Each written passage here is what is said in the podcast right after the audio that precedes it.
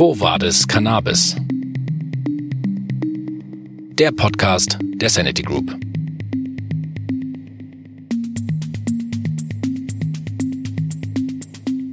Einen wunderschönen guten Tag. Mein Name ist Janusz Joskowitz und ich begrüße die Zuhörerinnen hier bei Quo Vadis Cannabis, dem Podcast der Sanity Group.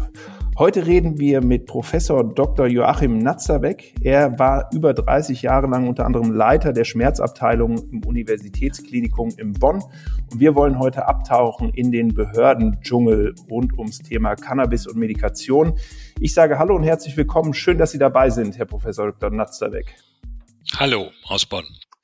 Genau, ich begrüße Sie in Bonn. Ich selber sitze ja hier in Berlin, wo auch die Sanity Group sitzt und aufgrund der aktuellen Corona-Situation ist das Reisen und das persönliche Sprechen immer noch ein bisschen schwerer. Wir holen das dann alles irgendwann mal nach.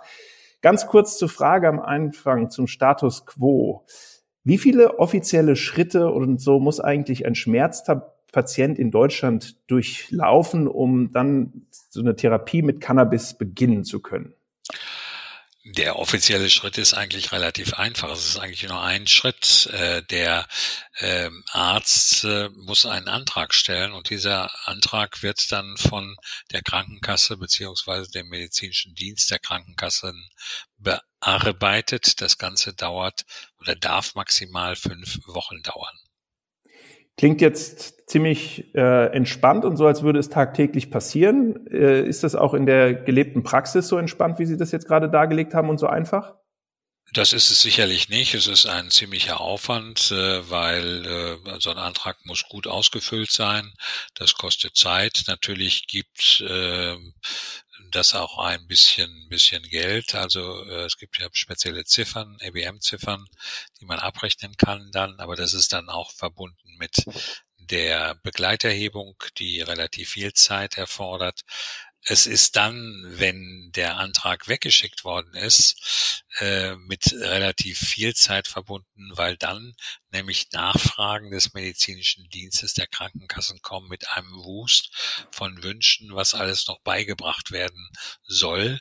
Also mit dem einfachen Antrag ist es natürlich nicht äh, geregelt, sondern es erfolgt eine, eine Welle von, von, von besonderen Wünschen der, äh, des medizinischen Dienstes der Krankenkassen, äh, was sich dann anschließt, was noch herbeigebracht werden muss. Mhm. Jetzt haben wir schon, hm, ja, sind wir einfach eingestiegen. Jetzt äh, ist schon der medizinische Dienst als Player sozusagen mit in die ganze Rechnung reingekommen. Äh, wir haben dann einmal die Patientin, dann haben wir die Ärzte und Ärztinnen, die ähm, den Antrag stellen müssen. Ähm, wer sind denn noch so äh, ja, Spieler in dieser Gleichung, bis ein Patient oder eine Patientin zu einer Cannabis-Anwendung kommt im Schmerzfall? Ja, natürlich auch die, die äh, niedergelassenen Kollegen, die sonst äh, tätig sind. Es gibt ja immer noch Ressentiments gegenüber medizinischem Cannabis. Äh, es ist eigentlich noch nicht so etabliert äh, wie, äh, wie jetzt äh, die Standardtherapie äh, zum Beispiel des chronischen Schmerzes mit Opioiden oder äh, des neuropathischen Schmerzes mit Antiepileptika. Also da gibt es noch viel, viel, viel zu bearbeiten, weil auch das Wissen um äh, das medizinische Cannabis äh, noch nicht, äh, sagen wir mal, so weit verbreitet ist. Durch Corona äh, haben sich die Weiterbildungen jetzt ja doch erheblich eingeschränkt. Es war quasi im letzten Jahr nicht mehr möglich, die Kolleginnen und Kollegen weiterzubilden, sei denn in Webinaren, äh, was natürlich äh, sagen wir mal, für den direkten Austausch nicht gerade äh, sinnvoll ist, äh, weil das persönliche Gespräch da ist, nicht, nicht da ist, der Austausch nicht da ist und äh, die Fragen dann, die man dann im, im Chat äh, gestellt bekommt, äh, können auch nicht immer alle auf einmal zufriedenstellend gelöst werden. Also das ist schon schon eine unschöne Sache und äh, das wäre schon ganz gut, wenn man da, wenn Corona es erlaubt, ziemlich zeitnah wieder mit der Weiterbildung der niedergelassenen Kolleginnen und Kollegen beginnen könnte. Mhm. Spielen da auch Berufsverbände äh, eine Rolle? Ich denke da natürlich sozusagen in Ihrem Kontext dann an so irgendwie den Berufsverband der Ärzte und psychologischen Psychotherapeuten, die sich spezialisiert haben nochmal auf die Schmerz- und Palliativmedizin, BVSD. Können die eine Rolle spielen? Wie sehen Sie das mit Ihrer Erfahrung? Die können natürlich eine Rolle spielen, wenn es äh, bei, bei bestimmten äh, Verfahren, also Antragsverfahren und dergleichen hakt. Da können wir mhm. natürlich schon etwas äh, bewirken. Aber sagen wir mal jetzt äh, zu Fachfragen Indikationen und dergleichen nehmen die Fachgesellschaften Stellung, die Deutsche Schmerzgesellschaft und die Deutsche Gesellschaft für Schmerzmedizin, die ja entsprechende, die einen haben Praxisleitlinien, die anderen haben ähm, Cannabis Schwerpunkthefte in der Zeitschrift Schmerz publiziert. Aber was, äh, was das drumherum angeht, da kann der Berufsverband schon relativ viel äh, bewirken. Und das haben wir auch in der Vergangenheit, indem wir nämlich im Rahmen sogenannter parlamentarischer Frühstücke äh, mhm. zumindestens den, den, den, äh, äh, ähm, den ähm, Abgeordneten mal darlegen konnten, was äh, äh, da im Moment passiert und wie zum Beispiel äh, die Antragsverfahren äh, gestaltet werden, wie häufig die Ablehnungsquoten ist, welche Gründe angegeben werden und dergleichen mehr. Mhm. Da würde ich gern direkt in die Tiefe einsteigen, wenn Sie gerade sagen, die Ablehnungsquoten. Es schwört ja sozusagen 30 bis 40 Prozent äh, rum. Das heißt, wir sind hier bei allem anderen als Einzelfällen. Ähm, was, ist, was sind so Begründungen? Also mit was müssen Sie sich dann auseinandersetzen in den Einzelfällen? Können Sie uns da ein bisschen mitnehmen? Die Begründungen sind äh, also erstmal unvollständige äh, äh, Unterlagen und es werden dann gewünscht, äh, was weiß ich, neurologische, orthopädische, psychiatrische, psychotherapeutische Befundungen zum Beispiel, die noch mhm. dringend herbeigebracht werden müssen. Eines der häufigsten äh, Ablehnungsgründe, äh, also der häufigste Ablehnungsgrund ist, äh, äh, dass die Patienten nicht austherapiert seien. Das sei eine, um, äh, eine Voraussetzung überhaupt äh, für einen Patienten in den Genuss von medizinischem Cannabis zu äh, kommen. Was häufig auch dargelegt wird, ist, äh, dass für diese und jene Indikation Cannabis überhaupt nicht zugelassen sei. Äh, was auch immer wieder äh, geschrieben steht, ist, dass die Patienten zuvor eine multimodale stationäre Schmerztherapie durchgemacht haben sollten, müssten, was eigentlich grotesk ist, weil dem Berufsverband der Schmerztherapeuten ist sehr wohl bekannt, dass ein hoher Prozentsatz von stationären multimodalen Behandlungen vom MDK abgelehnt wird, weil dieser dies für nicht indiziert hält. Das dann mhm. äh, hier zu fordern, das ist schon ähm, schon etwas Seltsames. Das ist so, so, ein, so, ein, so ein Ausschnitt äh, aus, aus äh, den möglichen Ablehnungsgründen, wobei der Gesetzesgeber ja ganz klar gesagt hat, Ablehnung nur aus schwerwiegenden Gründen. Und wenn man mhm. sieht, dass immer noch über 30 Prozent abgelehnt werden, fragt man sich, sind das schwerwiegende Gründe? Mhm. Das heißt, hier werden im Grunde neben dem Prozess, wie er aufgesetzt ist, ja sozusagen wie so Schattenprozesse eingeführt äh, und weitere Hürden im Weg gelegt. Ähm, das ist also ein Problem. Jetzt wäre für mich nochmal die Frage, gibt es auch weitere Probleme? Also sozusagen, Sie hatten gerade schon Ressentiments gegenüber Blüten ähm, und Ärzte und Ärztinnen, die im Grunde noch einfach gar nicht weit, weit genug informiert sind, angeführt. Wie sieht's da aus? Äh, ist das im Arbeitsalltag auch ein, äh, ein Hindern, eine Hürde?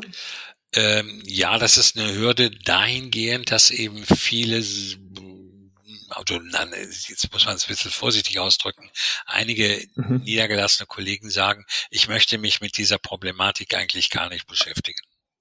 Mhm. Also zum Beispiel äh, Neurologen, die sagen, also das Antragsverfahren ist mir zu aufwendig. Ich schicke den mal, das, das könnte vielleicht sinnvoll sein, den Patienten mit Cannabis äh, zu versorgen, aber das soll dann der Schmerztherapeut machen. Also ähm, ähm, das ist äh, nach wie vor schon schon schon ein Problem. Und natürlich gibt es auch ähm, durchaus äh, Fachrichtungen, die äh, medizinisches Cannabis und heraus äh, ablehnen. Ich habe letzthin eine Patientin, für eine Patientin äh, mit einem gynäkologischen Schmerzproblem hm, medizinisches Cannabis beantragt. Diese Patientin war dann in einer Universitätsklinik äh, zu einem operativen Eingriff und hatte dann auch ein psychiatrisches Konsil, was 20 Minuten dauerte. Und in diesen 20 Minuten hat der Kollege, der sie da betreut hat, drei Diagnosen gestellt, nämlich erstens posttraumatische Belastungsstörung, zweitens mittelgradige äh, depressive Episode und drittens äh, schädlicher Gebrauch von Cannabis, weil sie ihm gesagt hat, sie profitiere von medizinischem Cannabis und es sei ein Antrag gestellt worden. So etwas darf natürlich nicht sein. Und ich habe dann sofort interveniert und habe den Ordinarius für Frauenheilkunde angeschrieben, dass diese Diagnose nicht auf dem Brief erscheint, wie er primär erschienen ist. Also solche Dinge passieren. Mhm. Das klingt jetzt nicht nach einem äh, Arbeitsumfeld, in dem äh, man ja, in dem es vorwärts geht äh, und in dem auch äh, ja offen probiert wird und äh, versucht wird, Lösungen zu finden. Lassen Sie uns mal den Blick zurückwerfen. Sie sind sehr erfahren, ähm, was die Schmerztherapie angeht. Ähm, war das mal einfacher? Gab es Punkte, historische Punkte oder in der Vergangenheit, wo Sie gesagt haben, da waren wir eigentlich einem, auf einem guten Weg, da war was eigentlich war es besser und jetzt verschlechtert sich die Situation? Oder sagen Sie, trotz dieser Hürden, die nach wie vor bestehen, sind wir eigentlich auf dem richtigen Weg? Wir reden auch gleich nochmal über mögliche Alternativen, aber es ist halt ein mühsamer Weg, ähm, aber wir sind auf dem richtigen Weg. Also wir sind im Moment sicherlich auf dem richtigen Weg. Wir haben sicherlich noch viele Hürden und es wird sicherlich äh, wird sicherlich einiges äh, äh noch äh, zu überwinden sein. Ähm, ich gehe mal davon aus, dass sich äh, möglicherweise im September einiges noch ändern wird äh, nach mhm. der Bundestagswahl. Da muss man mal abwarten, wie die äh, Zusammensetzung der der neuen äh, Bundesregierung sein wird. Und äh, ähm, dann muss man gucken, was daraus wird. Aber im Moment äh, läuft es eigentlich bis auf die hohe Ablehnungsquote nicht so schlecht und vielleicht auch, sagen wir mal, die, die, die, die, äh, die kritische Haltung gegenüber Blüten. Aber wenn man so Schmerzmedizin Revue passieren lässt, immer dann, wenn was Neues kommt, gibt es äh, Schwierigkeiten bezüglich der Einführung und der Akzeptanz. Das hat es bei den oralen Morphinen gegeben äh, und das gibt es jetzt bei, bei Cannabis und äh, die Argumente, die gleichen sich fast äh, äh hm. in damaliger zu, Vergleich zu heutiger Zeit. Fühlen Sie sich erinnert an, äh, an die an die Ich Einführung? fühle mich erinnert an die an die an die an die an die ersten Tage der oralen Opiattherapie und und äh, wie gefährlich das ist und äh, wir treiben alle in die Atemdepression, wir machen alle abhängig und äh, dergleichen mehr und mittlerweile ist das ja etabliert und eigentlich gang und gäbe und nicht nur bei Schmerzmedizinern, sondern eigentlich in allen deutschen Praxen. Mhm das ist ja immer der Blick ins Ausland äh, ist ja gibt's ja immer das ja ich würde sagen das ist eigentlich das Worst Case Szenario in den USA ähm, wo wo das was zumindest in der deutschen Presse rüberschwappt äh, die Opiate eben tatsächlich sehr viele negative Wirkungen auch äh, haben. Haben Sie denn auch positive Beispiele äh, beim Blick ins Ausland, wo Sie sagen, da ist gerade in Bezug aufs Cannabis eigentlich sind da schon wertvolle Schritte und Erkenntnisse gewonnen worden? Also die Beispiele aus Kanada und, und aus Israel zum Beispiel sind doch sehr, sehr, sehr, sehr äh, ermutigend, muss ich sagen. Und, und äh, natürlich auch die, die äh, der Blick äh, die Vereinigten Staaten, wo in vielen äh, Bundesstaaten quasi auch, äh, sagen wir mal, Cannabis jetzt äh, für, für den äh, freien Gebrauch zugelassen äh, worden ist. Und das ist sicherlich ein, ein, ein, ein, ein Fortschritt, würde ich sagen. Und äh, ich könnte mir vorstellen, dass sowas auch in der Bundesrepublik Deutschland passiert. Denn wenn man, wenn man Cannabiskonsum vergleicht mit Alkoholkonsum, wo ist der Unterschied, nicht? Also mhm. Alkohol ist erlaubt, Cannabis ist nicht erlaubt. Und äh, das ist sicherlich ein Problem. Ne? Und äh, also ich denke, da wird einiges passieren. Äh, natürlich äh, kann man nicht zugekifft Auto fahren und so weiter und so fort. Da gelten natürlich die Regeln. Das mhm. ist für das. Ich will da jetzt kein kein kein Tür äh, kein Tür und Tor öffnen für äh, einen völlig unkontrollierten Gebrauch und und äh, überall. Und jetzt läuft die ganze Welt benebelt rum. Um Gottes Willen, nein. Mhm.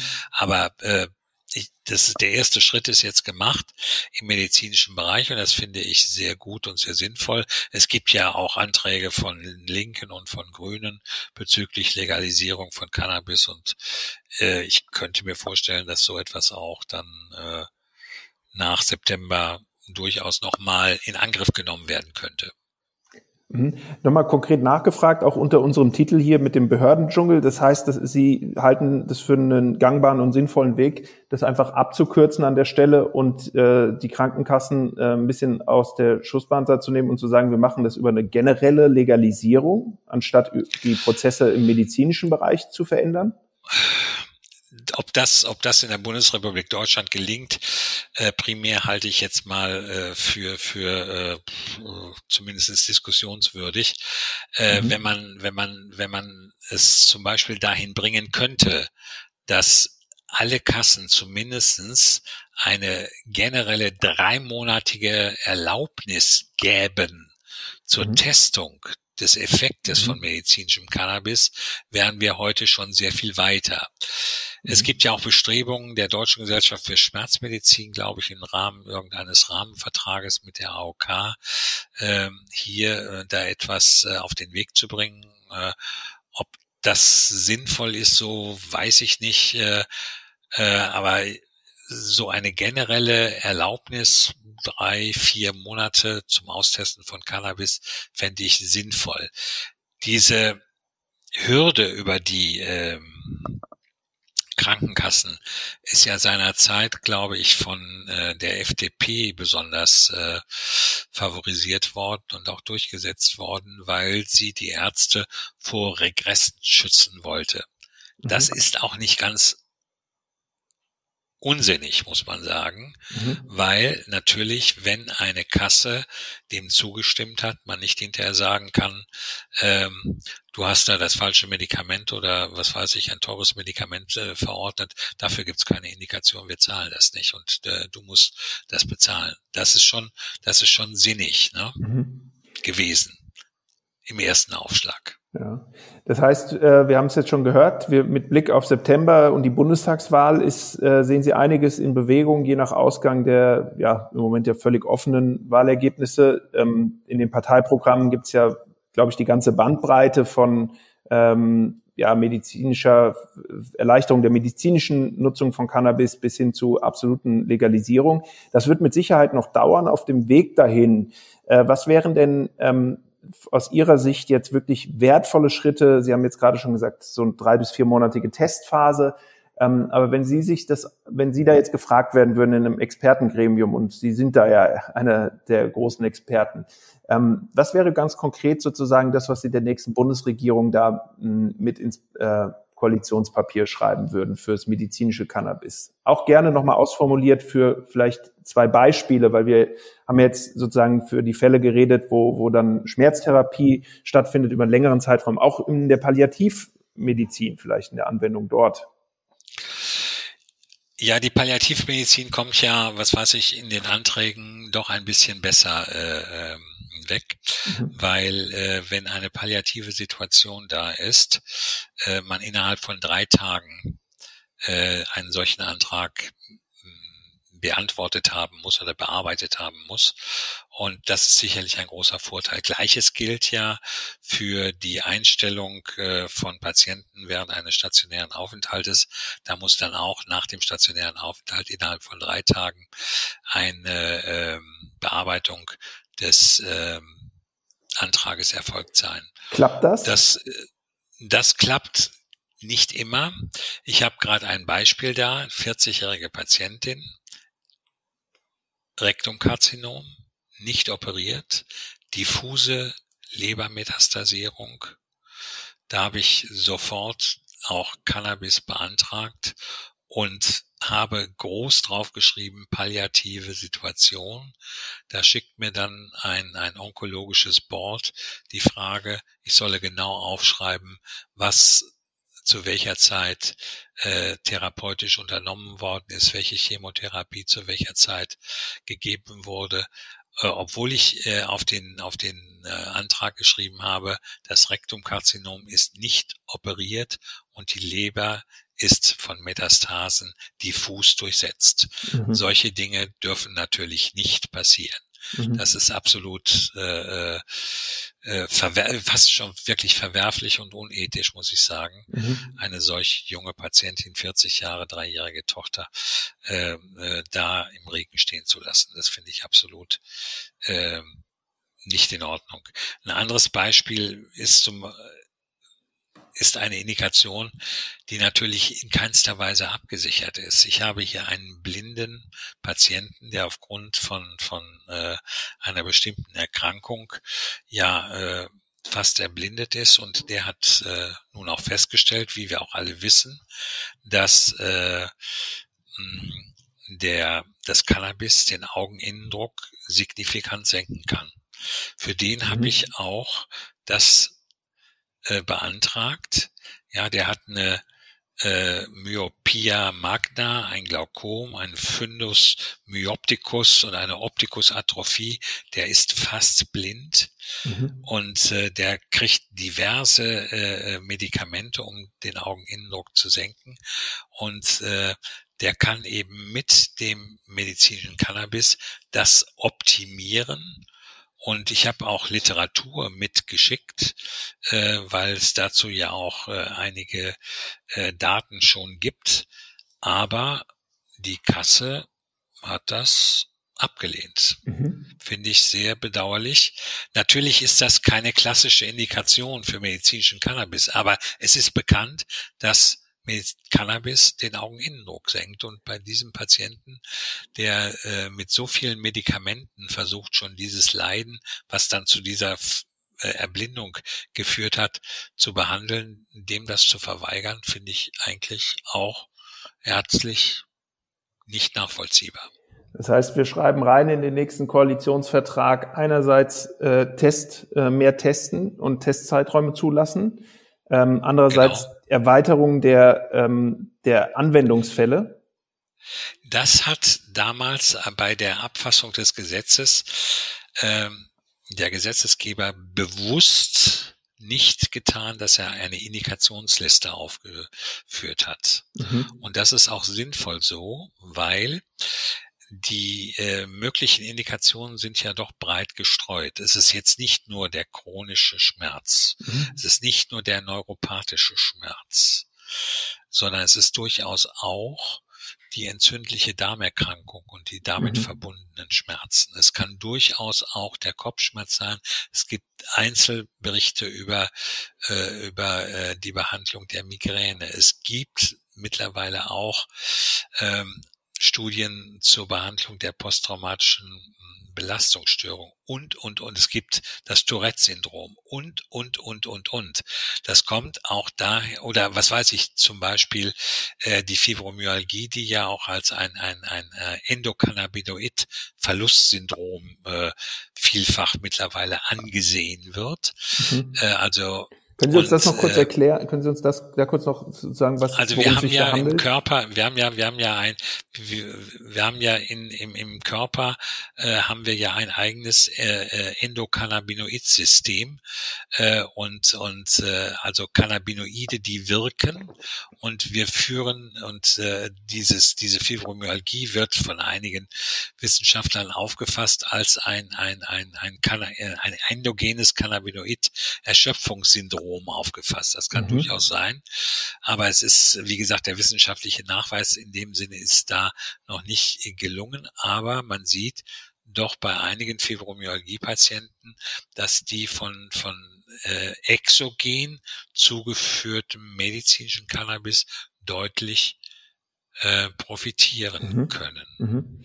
Aber es fehlt eben das, was wissenschaftlich zu fordern ist, die doppelblind randomisierte Studie. Mhm. Und es gibt eine Studie zum Nabilon, äh, die auch äh, dann immer wieder zitiert wird. Äh, und es ist auch so, dass auch, sagen wir mal, die sehr strengen Wächter der Wissenschaft im, im deutschsprachigen Bereich äh, zumindest sich dahingehend äußern, dass sie sagen, wenn die Standardtherapie zum Beispiel bei der Fibromyalgie nicht greift, beziehungsweise alles ausprobiert worden ist, ist ein Therapieversuch mit medizinischem Cannabis gerechtfertigt. Mhm. Das heißt, ich versuche mal zusammenzufassen, der Behördendschungel im Bereich des medizinischen Cannabis ist nach wie vor so, dass er sich vor allem, wenn der Prozess losgetreten ist, ergießt über alle Beteiligten in Form von Problemen, die in den Weg gelegt werden, noch ähm, in Form von ja, Ausweichtherapien, die noch angefordert werden oder ähm, Belege für sol, äh, dergleichen. Des Weiteren ist es so, dass politische Einigung oder Konsens in dem Bereich noch nicht hergestellt ist, aber in äh, Aussicht ist aufgrund der aktuellen Wahlumfragen, sage ich jetzt mal. Und ähm, jetzt noch vielleicht abschließend die Frage an Sie, ähm, jetzt mal losgelöst von äh, den politischen Forderungen. Ähm, so nach über 30 Jahren in der Schmerztherapie ähm, Sie sind davon ja überzeugt, dass Cannabis dort den Menschen hilft. Ähm, wie, wie, wie fühlt sich das für Sie an im Moment, wo wir da jetzt stehen? Haben Sie das Gefühl, da ist jetzt bald Platz der Knoten oder haben Sie das Gefühl, da müssen wir leider noch mal 30 Jahre dranhängen? Also 30 Jahre werden wir nicht dranhängen müssen, aber es wird noch eine gewisse Zeit dauern. Ich gehe also davon aus, dass mindestens noch ja bis zu zehn Jahre dauern wird, bis das selbstverständlicher wird. Mhm. Äh, das ist nach wie vor keine Selbstverständlichkeit und wie gesagt, es gibt Ressentiments bei den Kassen, bei den niedergelassenen Kolleginnen und Kollegen äh, und da muss sicherlich noch viel, viel Aufbauarbeit äh, geleistet werden und natürlich müssen auch, das muss man einfach auch ganz klar sagen, es müssen vernünftige Studien initiiert werden, wenngleich ich immer wieder betone, dieses Gesetz ist nicht entstanden, weil es so viele tolle Studien gibt, sondern weil die höchsten deutschen Gerichte die Notwendigkeit sahen, bei tausend Sondererlaubnissen, dass der Staat hier eingreift. So, dann würde ich sagen, vielen lieben Dank, Herr Professor Dr. Joachim Natzdarek, und habe das Gefühl, wir haben heute hier einen weiteren Puzzlestein hinzugefügt zu diesem Weg, den Sie teilweise beschrieben haben. Sehr schön und sehr nachvollziehbar. Ich sage vielen lieben Dank und auch bei allen Zuhörerinnen und Zuhörern, ähm, die bis hierhin dabei geblieben sind und freue mich, wenn wir uns dann bald wieder hören und wir uns dann vielleicht auch irgendwann mal auf einer Veranstaltung persönlich treffen. Vielen lieben Dank. Sehr gerne.